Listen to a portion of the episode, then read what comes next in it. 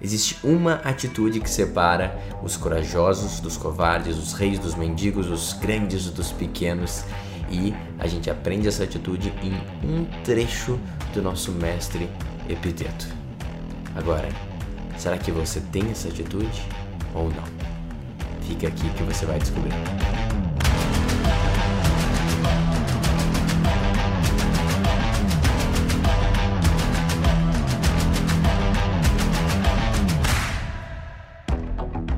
Olá, eu sou Adriano Hadi e seja muito bem-vindo a mais um episódio do que seus amigos não te dizem. E hoje a gente vai beber da fonte que para mim é uma das fontes mais incríveis que tem, que é o Enchiridion, a adaga de bolso, o manual de Epiteto. Um, se tu me acompanha um tempo aqui, tu provavelmente já sabe quem é Epiteto, já citei ele algumas vezes, mas só para lembrar rapidamente, Epiteto, ele foi um escravo que se tornou liberto e virou um dos maiores uh, filósofos e professores né, do estoicismo da sua geração. Ele teve uma influência direta no avô adotivo do Marco Aurélio e depois indireta no Marco Aurélio, que recebeu diversas palestras de Epiteto para estudar, onde ele consegue ver claramente as ideias de Epiteto dentro do Meditações, né, do Diário do Marco Aurélio, que para mim é o supra-sumo do estoicismo. Então, um, não tem como a gente não reconhecer o Epiteto como um dos grandes pais do estoicismo, principalmente também porque ele é o pai da dicotomia do controle. E o que tem de mais para mim brilhante, as ideias que foram mais evoluídas e mais incríveis e mais que fazem minha mente explodir e derreter que tem no Meditações Marco Aurélio são claramente evoluções das ideias do Epiteto. Então, cara, esse cara ele é fora da curva, sem contar que ele teve a incrível dificuldade de ficar né, quase metade da vida dele como um escravo, sentindo o máximo da limitação e da opressão, e mesmo assim, ou por conta desse espaço que ele estava, ele conseguiu atingir um nível de iluminação, né, de, de consciência inigualável. Muito bem. E hoje que a gente vai aprender o Epiteto, a gente vai aprender qual é essa atitude, né, esse mindset, essa, esse jeito de se comportar em relação à vida, em relação a si próprio, que demarca um grande homem, né, um grande ser humano que tem a coragem de se expor e de crescer e que realiza grandes feitos, do um que se apequena e que se acovarda e fica sempre travado ou estagnado. Então, se tu experiencia algum tipo de bloqueio na tua vida, seja uh, financeiro, seja de relacionamento, seja de saúde, seja uh, espiritual e de maturidade de forma geral, é provável que essa atitude, em algum nível, você está devendo. Né? E é incrível como uma frase aqui do manual do Epiteto é suficiente para ela estender esse convite para falar assim, cara, não tenha medo, vem comigo, segue esse caminho, que esse é o único caminho para o crescimento e para a evolução. Então tá, sem mais delongas, vamos para a frase aqui dentro da minha edição aqui do Manual do Epiteto, que é da Auster, está na página 34, mas independente, é a parte 13, que diz o seguinte: Se queres progredir, conforma-te a ser visto como insensato e tolo quanto às coisas externas. Não anseis parecer saber coisa alguma e, se pareceres ser importante alguém, não descrédito a ti mesmo, pois sabe que não é fácil guardares a tua vontade, mantendo-a de acordo com a natureza e ao mesmo tempo as coisas externas. Mas, cuidando daquela, é absolutamente necessário descuidar destas. Ai, Epiteto. O que eu mais gosto de Epiteto é que, de, de todos os, os pelo menos os filósofos da terceira fase, né, do estoicismo romano, que é o que a gente mais conhece, ele é o mais é, enigmático, ele é o mais, tipo, mestre dos magos, é o mais professoral também, né? Ele realmente ele dá ser, sermões. Né? Ele não tem, tipo, um, reflexões consigo mesmo, né, que é o do Marco Aurélio, ou até, tipo, alguns tipos de conselhos que é o que o Seneca dá para quem ele troca as cartas. Não, ele dá realmente um sermão enigmático e profético e, e simbólico, né? Então, Vamos voltar de novo e destrinchar o que ele está falando aqui. Se queres progredir, então aí já tem a primeira condição, né? Qual é o teu objetivo na vida? É progredir ou é ficar estagnado? é regredir. Tá? Se você quiser crescer, evoluir, progredir, então olha o que tu vai ter que fazer. Tu vai ter que se conformar, essa é a palavra, a ser visto como um insensato e tolo quanto às coisas externas. Então, tu não vai poder ter medo de ser reconhecido, de ter tua imagem atrelada à, insa à insensatez, à tolice, né? à, à, à idiotice, à ignorância, à inocência e a todas essas qualidades do tolo. Principalmente quanto às coisas externas. Então, quando tiver uma situação e alguém te cobrar, fala assim, mas quanto que você sabe sobre esse assunto? Né? O quanto que você se importa com esse outro. Né? Então, quanto que tu realmente sabe sobre filosofia, sobre a história de todos os filósofos, ou quanto você sabe sobre política, ou quanto realmente sabe sobre como funciona o nosso sistema político judiciário. E ele está dizendo, fala assim, cara, eu não sei é nada. e tá tudo bem para mim. Ele, como assim tu não sabe nada? Tu é um ignorante? Tu não tá conectado com o nosso mundo? Tu não estuda? Tu não aprende? Tu é um tolo? E a resposta do epiteto é sim. Eu sou um tolo em relação a tudo que é externo, mas sou um sábio ou busco ser em relação a tudo que é interno. Então olha que legal. Já tem uma parte muito importante aqui que ele está falando que ele sabe que a gente tem essa tendência de nos proteger e proteger a nossa imagem. E parecer como alguém que é confiável, alguém de força, alguém de poder, alguém que sabe das coisas, alguém que uh, resolve todos os problemas externos. Mas ao mesmo tempo, se isso for o que tu ficar pegado, né, às aparências, ao status, alguém que manuseia com uh, proficiência tudo que é externo, né, o dinheiro, as relações e, e o entendimento do, do, de algum tipo de área ou de ciência, isso vai te aprisionar e ele vai te impedir de crescer. Porque olha como é que ele continua. Não anseis parecer saber coisa alguma. É a máxima socrática, né? Saiba que nada sabe. E se parecer ser importante a alguém, não descrédito a ti mesmo. Então, se alguém chegar para ti e falar assim, cara, mas eu vejo que você sabe muito, eu vejo que você tem muito valor, eu vejo que você impactou minha vida, eu queria te agradecer pelo impacto que você teve. Ele começa né, a quase inflar o teu ego e aumentar o teu valor. O que, que tu faz? Tu não dá crédito a ti mesmo. Olha que incrível. Isso que é uma coisa que é extremamente uh, cristã, né? Ela se vai até todas as religiões uh, de Abraão, né? Que essa ideia que, uh, no final das contas, a minha força, os meus talentos, os meus bens, eles não são nem meus, eles não vêm de mim, eles vêm de Deus. Né? Então, é exercício de humildade. Muito bem, e continuando pois tu sabe que não é fácil guardar a tua vontade. Guardar a tua vontade mantendo ela de acordo com a natureza, enquanto se mantém uh, dando atenção para as coisas externas, não é fácil. E na realidade, tu só vai conseguir manter a tua vontade de acordo com a tua natureza se tu obrigatoriamente descuidar das coisas externas. Muito bem. O que eles querem dizer com manter a tua vontade de acordo com a natureza. Isso é uma coisa bem aristoteliana, né, no sentido de qual é a natureza do ser humano. E a natureza do ser humano é ser um ser racional, porque, de acordo com Aristóteles, é isso que hum, tu vê a natureza de algo de acordo com o que separa ela de todo o resto. Então, o que nos separa de todo o resto é que nós temos a capacidade de racionalizar, de acordo com os estoicos, esse é um empréstimo divino, porque existe uma razão que criou todo mundo, que rege o mundo, e nos foi emprestado uma, um fragmento dessa razão para a gente conseguir, de uma forma, transcender a nossa limitação animal e para chegar mais próximo de algo divino.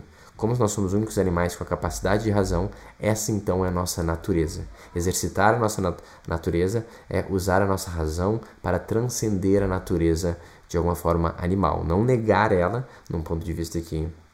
Uh, várias religiões, né, principalmente judaico-cristã, às vezes vai numa linha assim, né, de negar o nosso lado animal, mas não, mas sim transcender, reconhecer que somos animais, mas temos a capacidade de pensar. Então, a nossa natureza, essa natureza de alguma forma, né, que é essa união divina com o animal, então é de alguma forma transcender só o nosso lado animal. O que, que o animal faz? Ele sobrevive e reproduz. Então, ele faz todo tipo de movimento é para ele ficar mais seguro, né? Para ele, ele sobreviver, né? e, e para ele conseguir achar mais chance de reproduzir e seguir a sua espécie. Né? Então, é isso que o animal faz. Agora, olha que doideira. Se for ver isso que o animal faz e tu definir a humanidade movida por isso, é simplesmente negar a realidade, que é, nós não somos iguais a animais, e, cara, ele tem uma visão incrivelmente uh, basilar, né, e, e densa e, e, e, realmente baixa e negativa do que, que é ser humano. E se for ver essa visão baixa e negativa, né, e, e, quase uh, é isso, tipo, instintiva do que é ser humano, é basicamente a visão de Freud, é basicamente como a gente interpretou uh, a, a visão de Darwin, né? E todos os eh, maiores cientistas nihilistas, né? o Dawkins, a, a, ideia do gene egoísta, todos eles, eles não conseguem ver o mundo além do ímpeto por sobrevivência e reprodução. Agora, olha que doideira. O mundo, ele é uh, sobrevivência e reprodução? Não. Né? Os animais veem o mundo assim. Né? Eles, eles, eles são movidos por instintos. Só que daí é muito doido. Eles, essa galera analista tá tão desconectada da realidade que elas falam assim: ah, não, mas de alguma forma todo esse nosso lado lógico, né? Que a gente consegue ver as coisas de um jeito maior e mais holístico e, e ter um impacto muito maior. Cara, é só pra gente amplificar nosso ímpeto primordial de sobrevivência e produção. Olha que doideira. Então, a gente ganhou a capacidade de pensar e de racionalizar por uma questão aleatória. Os macacos foram se brigando e a gente virou só um macaco mais inteligente que para mim é uma insanidade acreditar num negócio desse. Uh, e daí a gente tem meio que uma super arma para conseguir sobreviver e reproduzir mais ainda. E é só isso que importa na vida. Então, uh, basicamente, eles não fizeram uma aula básica de filosofia, né? Onde tu volta lá para Aristóteles e Aristóteles explica, né? Que o, que o, que o que define a natureza de algo é a sua diferenciação. A natureza do ser humano, então, é o poder de pensar, transcender e ver uma visão maior. Não só para sobreviver e reproduzir, mas para exercer algo maior, um plano maior, ou como Marco Aurélio fala, uma obra de um ser humano. Fiz um pequeno desvio aí para a gente entender uma palavra que tem muito, carrega muito valor, né? O que é manter de acordo com, acordo com a sua natureza, né? O que quer dizer isso? Então, na minha visão, que eu estudo, e um pouco da visão histórica, é meio que por aí. E o que ele está dizendo? Para a gente conseguir exercitar e realmente manter a nossa vontade de acordo com a natureza, o que, que a gente vai ter que fazer? É absolutamente necessário, eu tô, tô citando aqui, tá? Essas palavras não são minhas. Absolutamente necessário descuidar das coisas externas. Só assim que tu vai realmente conseguir cuidar e manter a tua vontade de acordo com a tua natureza. Então, olha que legal que o epiteto está dizendo é que não tem meio do caminho. O teu foco de vida, o teu grande objetivo é cuidar da tua parte, de como você cuidar do, das suas qualidades internas, a sua busca pela virtude, a tua vigilância, a, o teu cuidado dos impulsos, teus desejos e na busca de conseguir realmente manifestar cada vez mais a tua melhor versão e exercer a virtude no, no mundo de acordo com o que depende de ti, e é isso é exercer a tua natureza, ou é ficar prestando atenção em tudo que é externo. Entender o mundo externo com todos os seus detalhes, tentar usar isso para ganhar mais dinheiro, para sobreviver, uh, conseguir mais relacionamentos, mais poder e mais status. Não dá para fazer os dois ao mesmo tempo, então tu vai ter que escolher agora qual que você quer fazer. E se você fizer a escolha do estoico, a escolha do sábio, tu vai ter um descuido, tu vai ser indiferente, tu vai ter um desapego com tudo que é externo. Isso envolve um desapego com dinheiro, saúde e relacionamentos. Tá? Isso quer dizer que tu vai jogar, queimar dinheiro, não vai estar nem aí pra isso, tu não vai cuidar da tua saúde e que tu vai estar tá nem aí pros outros? É claro que não. Claro que não, porque dentro da, da, dos teus deveres, dentro da tua natureza, tu tem esse, essa influência né, nos grupos. Tu é um, um cidadão de algum lugar. Tu tem dever com o teu país, com o teu município, com o teu estado. Tu tem um dever com o sistema que tu está inserido, familiar, como filho, como pai, como marido. E provavelmente tu tem um tipo de jeito que você serve a sociedade e busca essa transcendência. Então, tu exercitar o teu ofício né, tentar fazer um lugar melhor faz parte do teu trabalho. A questão é que você faz isso cuidando da parte interna, porque você sente que isso é o correto a fazer e isso te leva para tua melhor versão. Não na busca de dinheiro, de sobrevivência e de ficar mais blindado, seguro e ter mais chance de reprodução. É isso que um animal busca. Tu faz isso porque é um caminho para tu realizar a tua melhor versão e para tu exercer a virtude. E então, quando você estiver nesse espaço, você não vai ter medo nenhum de ser visto como um insensato, e como um tolo. E esse é o ponto principal. A atitude que separa o corajoso do covarde, o grande do pequeno, o rei do mendigo, é que ele não tem medo de ser visto como um tolo. Porque só quando tu não tem medo de ser visto como um tolo que tu vai para o mundo e se expõe e busca sair da tua zona de conforto para conseguir agregar cada vez mais valor para a sociedade e se desenvolver nesse processo. Né? O processo de desenvolvimento ele não é gostoso e prazeroso. Ele, é, ele envolve estresse, ele envolve desgaste, ele envolve dar com a cara no chão várias vezes, que nem quando um músculo na academia para crescer, ele tem que romper as suas fibras e reconstruir de novo.